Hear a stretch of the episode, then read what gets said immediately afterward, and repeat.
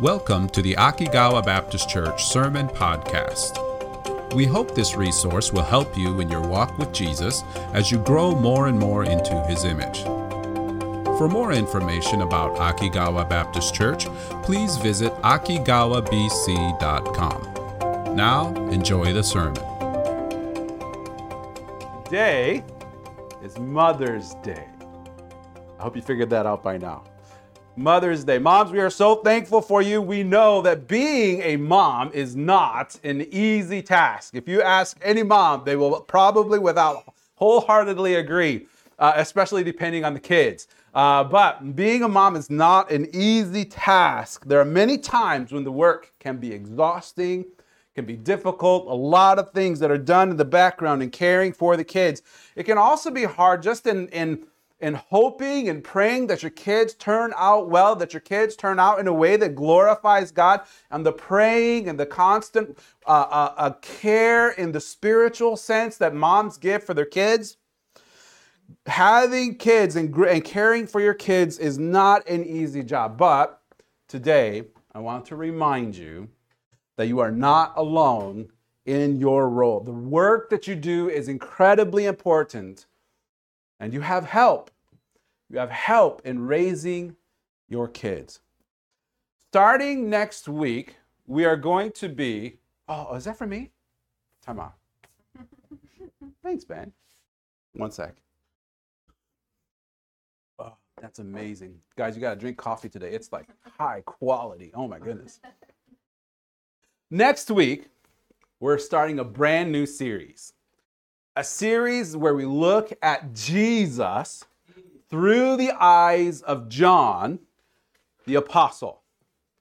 Jesus through the eyes of John. And I thought, what better way to start off this series by thinking a little bit, focusing on Jesus and his mom, Jesus and his mother, Mary. How, and you know, if you think about it, if you, and when we're getting ready to think of Jesus, I'm sure moms often wonder, man, I wish my kids could be a little bit more like Jesus. That'd be nice, you know, having my kids a little bit more like Jesus.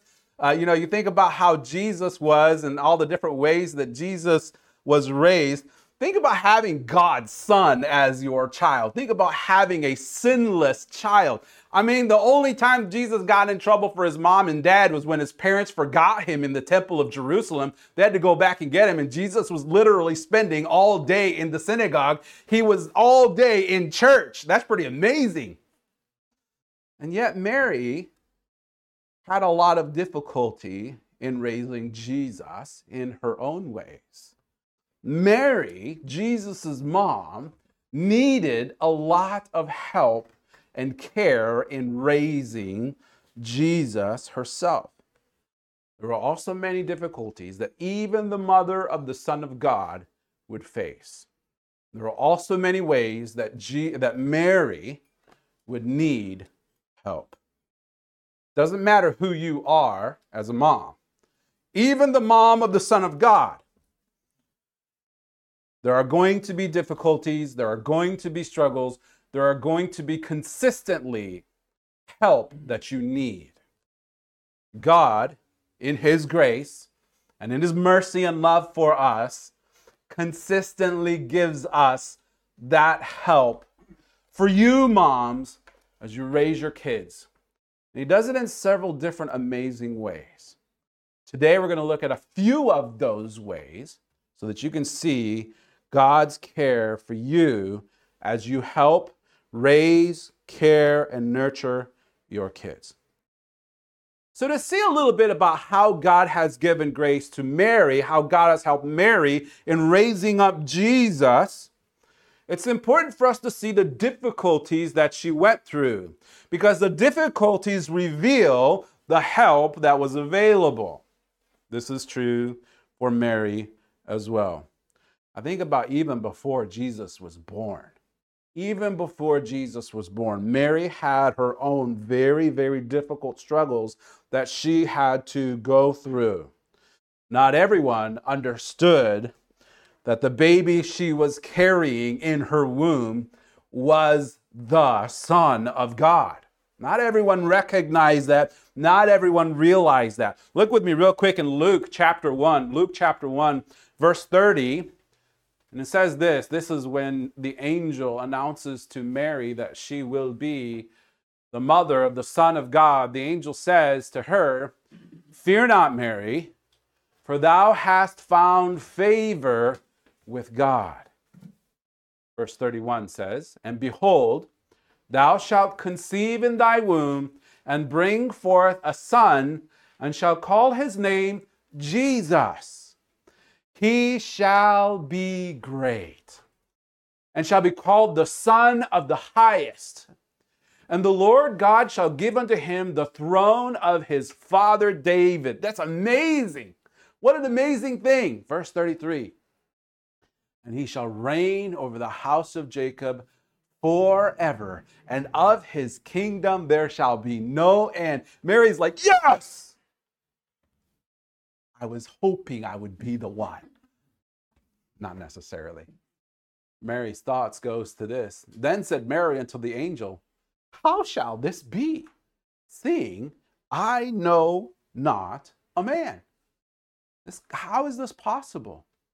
The angel answered her, answered and said unto her, The Holy Ghost shall come upon thee, and the power of the highest shall overshadow thee.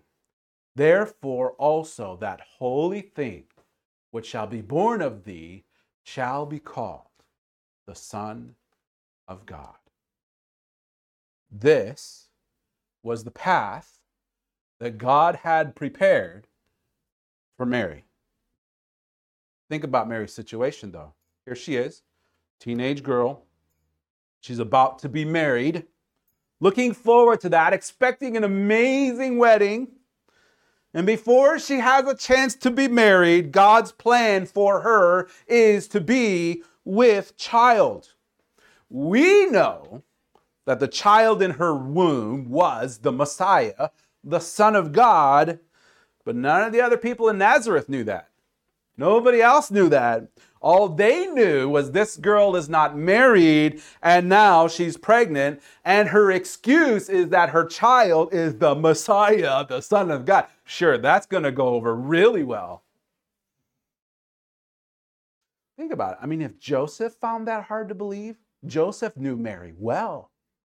If Joseph found that hard to believe, think about how all the other people in Nazareth expected to think about that.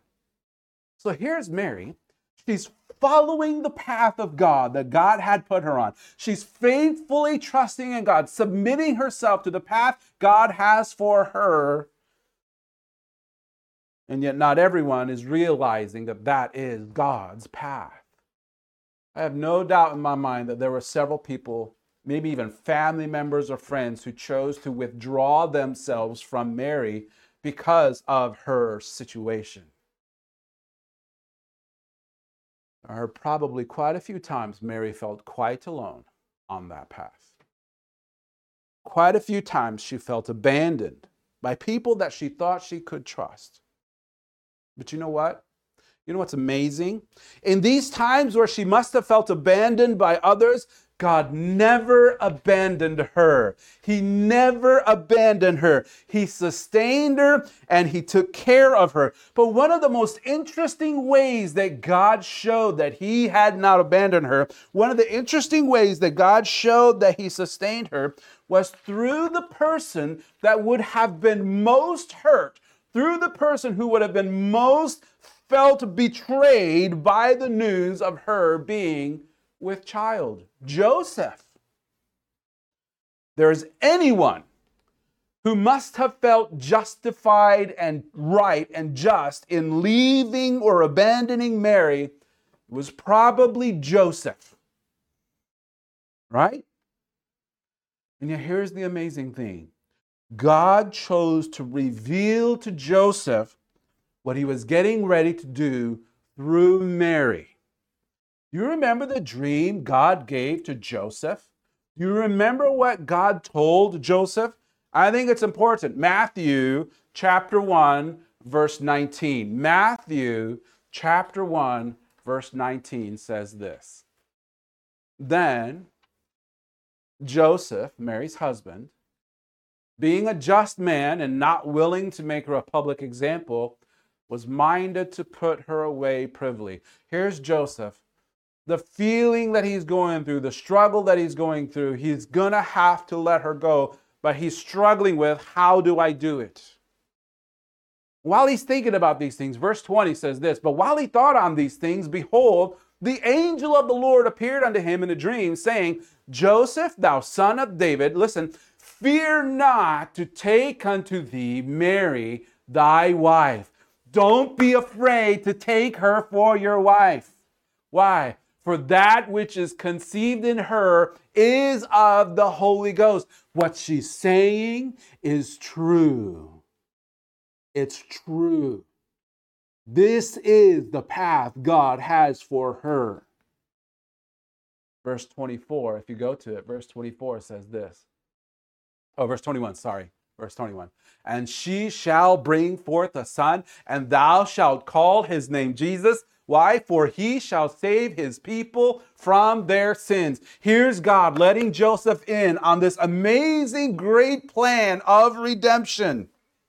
Verse 24 Then Joseph, being raised from sleep, did as the angel of the Lord had bidden him, and took unto him his wife. I think this is amazing. God is revealing to Joseph the great plan of redemption that he is telling through the child in Mary's womb. God is intentionally letting Joseph in on this amazing epic story of redemption. He sends a messenger to Joseph to confirm that what Mary said about her child is true. God is giving Joseph the assurance to take Mary as his wife. He's bringing Joseph into this amazing story of redemption. It's interesting if you look through the life of Mary and Joseph, Joseph isn't mentioned that often in Scripture. In fact, remember that time we were talking about how Mary and Joseph got mad at Jesus for staying in church all day? Remember that part? After that scene, when Jesus was about 12, after that scene, Joseph is no longer mentioned. Often, most Bible scholars believe that Joseph probably passed away not too long, some time after that.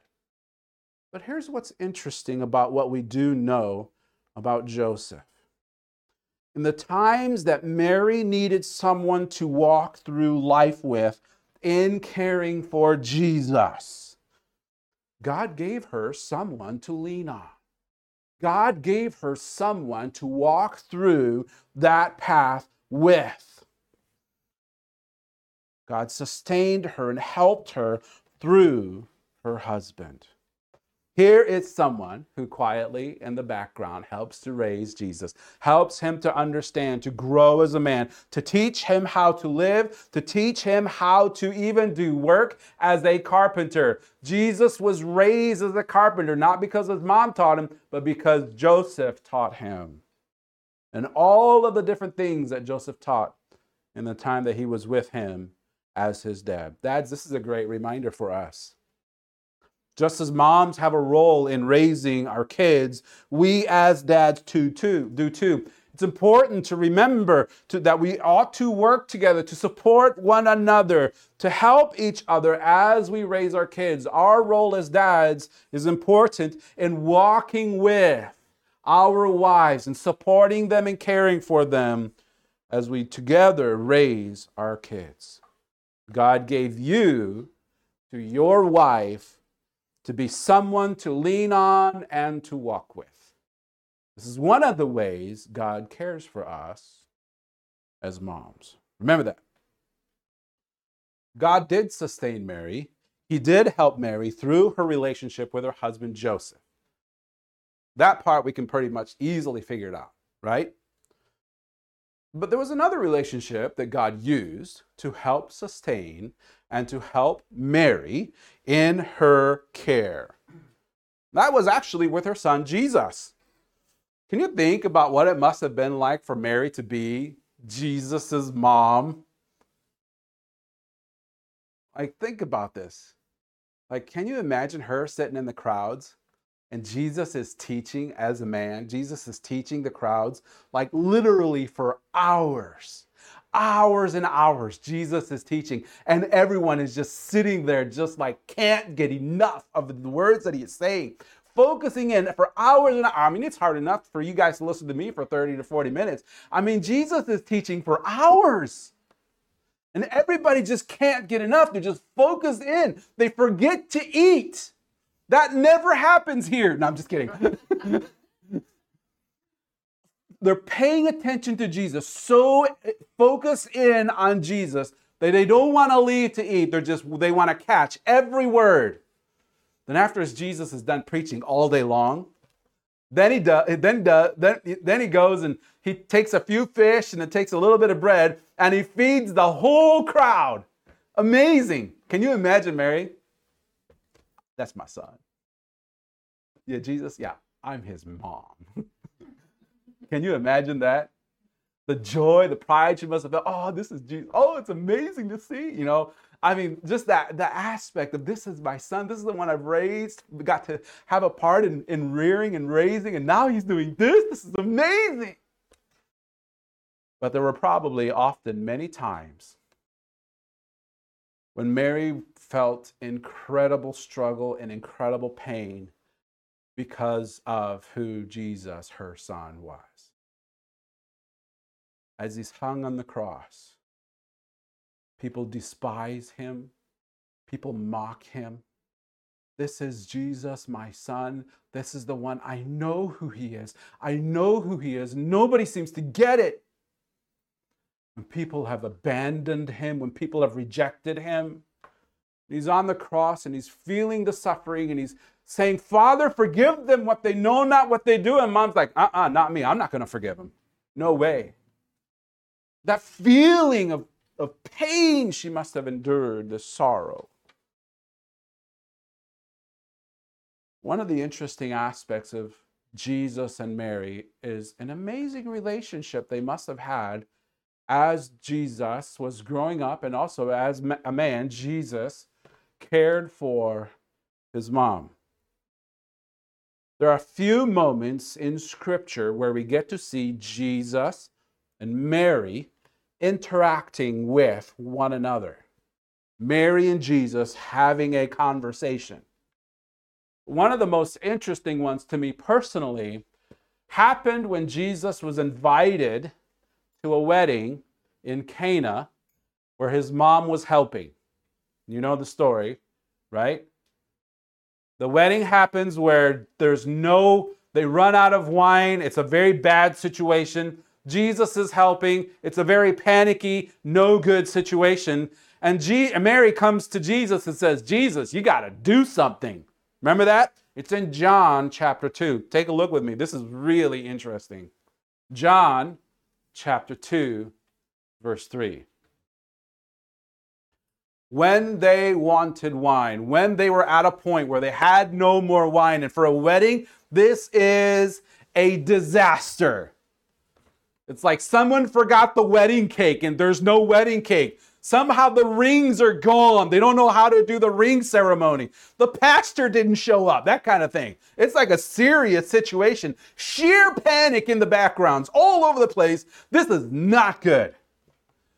They ran out of wine. The mother of Jesus says to Jesus, They're out. It's gone. They have no wine.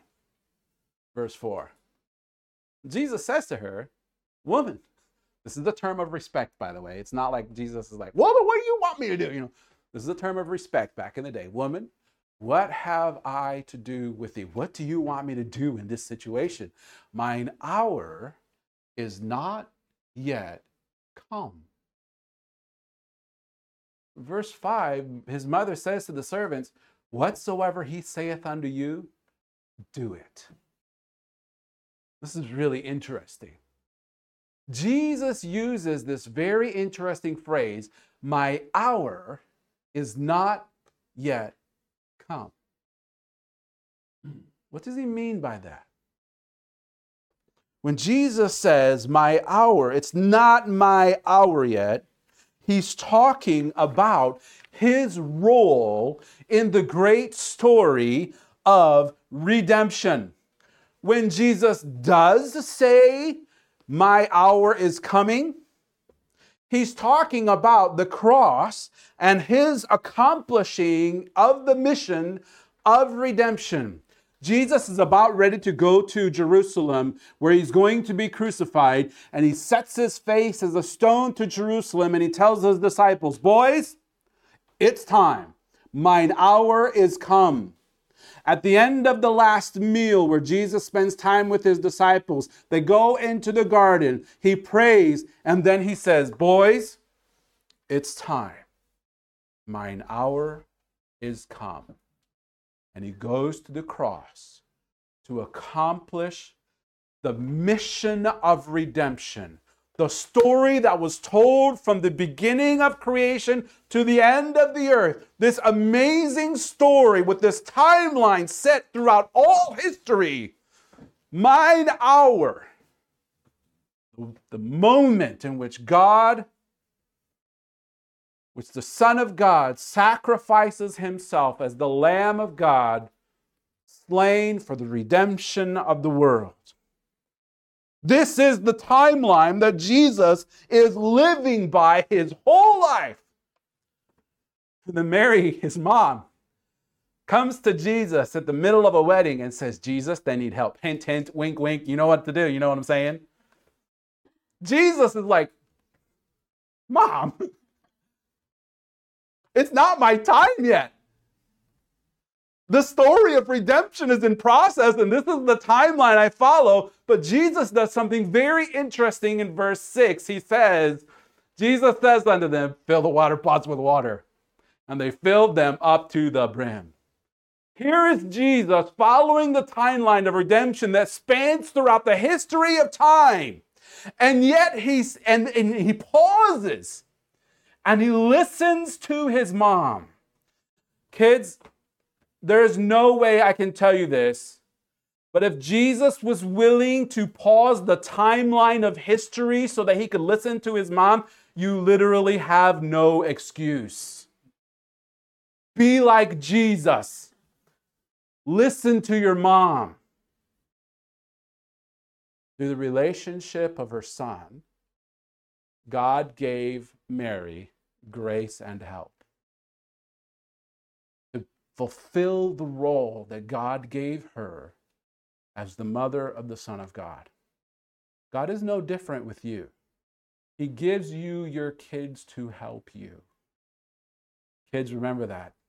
You were given to God to help your mom fulfill the role that he gave her in displaying God's goodness, his, nat- his nurturing and care for you. And you respond to that in submission and obedience. And in so doing, you also are one who has been given to your mom to care for her. There may be some moms who might be thinking, well, time out. Steve, you mentioned a husband who supports and cares for his wife. You mentioned, and that's my husband's not like that. You mentioned kids who listen to and obey their mom. My kids don't obey me. My kids don't listen to me. So this is not helping at all, Steve. well, there is one person that we all have, one person on whom we can consistently and always rely on. Our Heavenly Father. He is that one source of help that you have that you can trust no matter what circumstances you find yourself in. Mary had discovered that source of help, that source of strength before Jesus was born, before her husband took her in. Mary discovered that God Himself was there for her. Do you remember before Mary was born? Je- uh, Mary, uh, sorry, I'm getting Mary and Jesus mixed up. Do you remember before Jesus was born? Mary went, she had to leave Nazareth and go to her cousin's house, Elizabeth. Remember that? Where she stayed there for a while while, uh, while Jesus was in her belly. That was where she recognized and saw God's help for her. And she sang a song as a testimony of God's sustaining grace and God's mercy and care for her. She sang an amazingly beautiful song. Look with me, Luke chapter 1. Luke chapter 1, verse 46. This is Mary's song. My soul doth magnify the Lord, and my spirit hath rejoiced in God my Savior. For he hath regarded the low estate of his handmaiden. For behold, from henceforth all generations shall call me blessed. Even in the middle of time where everybody had abandoned her, she was felt she was all alone. She goes to her cousin's house and she realizes she is not alone. God is with her. Verse 49 For he that is mighty hath done to me great things, and holy is his name. And his mercy is on them that fear him from generation to generation. Here is Mary realizing and recognizing the help of her heavenly Father. The same help that is available to every generation who puts their trust and their, and their, and their confidence in God. From generation to generation, God is faithful and true. From generation to generation, God will guide you and sustain you. And Mary's song is the testimony of that. But it isn't just Mary, generations before Mary, even David, as he's singing of the faithfulness of God, his songs are also testimony of God's saving help. Psalm 28 7 says it this way The Lord is my strength and my shield. My heart trusted in him, and I am helped. Therefore, my heart greatly re- rejoiceth, and with my song will I praise him. You have your heavenly Father to help you and to sustain you, to be your rock, to be your shield, to be your helper, to be your sustainer. From David's generation to Mary's generation to your generation, He is there. He will not change. He is the same yesterday, today, and forever. He is your sustainer and your helper. Mom, your greatest source of help is your Heavenly Father. Don't forget that. Your greatest source of help is your Heavenly Father. And as He helps, dads, don't forget, your greatest source in helping mom is also your Heavenly Father. Kids, your source of help in being obedient and submissive to your mom and dad that source is the same your heavenly Father. This Mother's Day, moms, look to your heavenly Father. Let your testimony, let your song be one like Mary, one like David. He is, my Father is my source of strength. I can go to Him. I can give Him my worries. I can give Him my fears. I can give Him my exhaustion. I can give Him my frustration, and He helps me. Here is your testimony of how God sustains you as you fulfill an important role of showing the goodness and faithfulness of God as you raise your kids. This year is no different. You will need your Father's help, and His help is always available. Look to Him for that help. Let's pray. Oh, Father, what an amazing reminder that even Jesus, even Mary, the mother of the Son of God, needed help. And it came through all kinds of ways that God provided it. Through Joseph, through Jesus, through himself, as he cared for each step of the path that he had prepared for Mary. Father, remind us that in the same way that you cared for the mother of the Son of God, so you also care for each one of us. You are faithful and you are true. We can trust you. May our testimony, may our song reflect the song of Mary that God is good, He is faithful. I can go to Him and I can trust Him because He cares for me. In our generation as well, let that be the testimony, our song. In Jesus' name, amen.